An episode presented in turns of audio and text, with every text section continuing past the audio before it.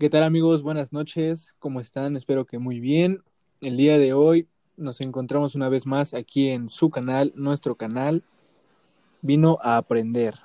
En esta noche se encuentra conmigo Misael. Misael, ¿estás ahí?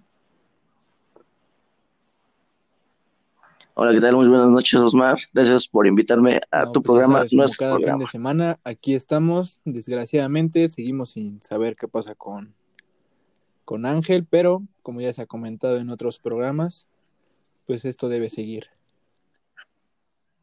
Así es, y pues bueno, Debe el, seguir, el debe tema de hoy va a ser la filoxera. Y pues bueno, Misael, este, ¿nos puedes hacer el, el honor de empezar, por favor? Va, que va. Claro que sí, con mucho gusto. Bueno, ¿qué es la filoxera? Bueno, la filoxera es el enemigo más temible de la vid. Este es un pulgón que, cuyo único huésped conocido es la vid. La filoxera se encuentra en las formas gallícola, radi- radicícola y alada y sexuada. En sus formas de ra- radiciola, vive y se alimenta de las sustancias contenidas en la raíz mediante sus picaduras, siendo al poco tiempo causa de podredumbre de la raíz y de la muerte de la planta. Bueno, pues para continuar, este, esta está considerada como la plaga más global, más devastadora y decisiva dentro de la historia de la viticultura mundial, perdón. Este, y es que ningún evento, plaga, enfermedad o otra cosa se propagó tan rápido e impulsó el cambio de los ejes de producción de uva de nuestro planeta como lo hizo la llegada de este insecto, que es proveniente de Norteamérica a finales del siglo XIX. Este actualmente está presente en todos los continentes, o sea, no hay excepción, y es un claro ejemplo de la intervención del hombre como factor clave de la dispersión de una plaga. Vaya, vaya, es, el ya. siglo XIX que lo- llegó a Europa Sí, ya- por ya Norteamérica. Wow, ¿eh? wow. Estoy ¿Quién lo diría impactado. que, que esto Estoy llegaría impactado. de Norteamérica, ¿no? Digo, llegó muy lejos. Y Eh, y que sigue, sigue vigente, ¿no? sí, sí, sí, no Esto todavía no se acaba. más que yo. Bueno. Vaya, vaya dato Pero bueno, vamos a continuar.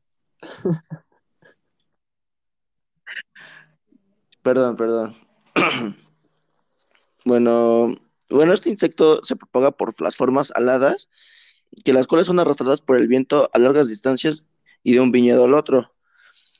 Los ataques del insecto de la raíz de la planta se caracterizan por unos abultamientos en forma de nudosidades o tuberosidades y de un cierto grosor que interrumpen las corrientes de savia. En su forma gallícola, el ataque se manifiesta en la cara superior de las hojas por una especie de abultamiento o agalla provocada como causa de la puesta del insecto que suele ser Vaya, extraordinaria. vaya. ¿Qué, qué- qué No, digo, opinamos? pues es ¿Qué, que qué está opinas? ¿Qué muy, opinas?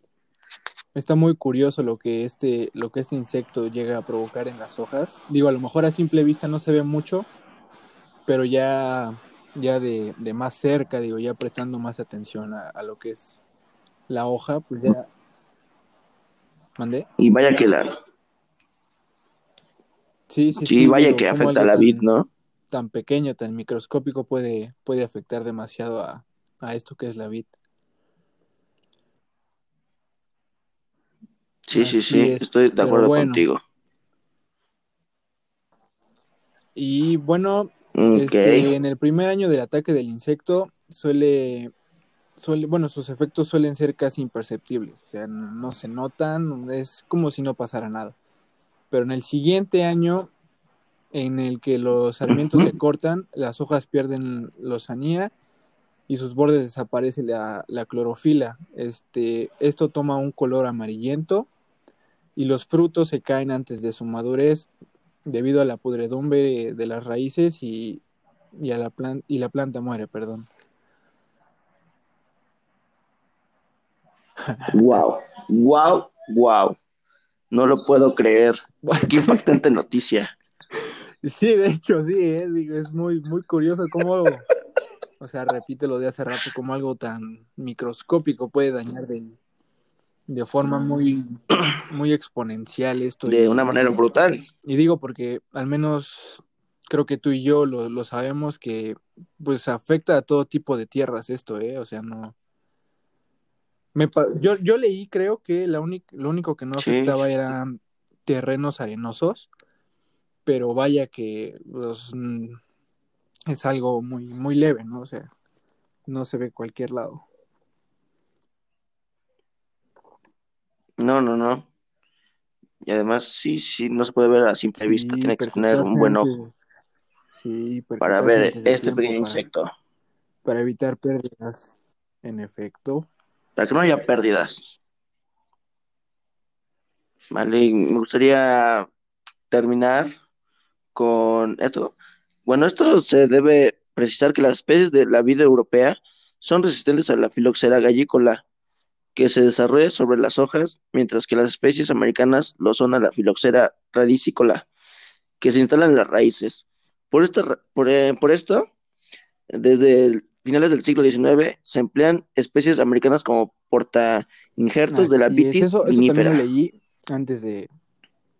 Bueno, me puse a investigar y todo. Y sí leí eso, que, que pues para evitar que, que esto continuara, para, para ayudar a que pues este, este pequeño insecto no afectara la, la vid, pues sí, se hacían injertos de las, de las vides norteamericanas, de, que, que son las que, por así decirlo, se volvieron resistentes a esta, a este pequeño animalito.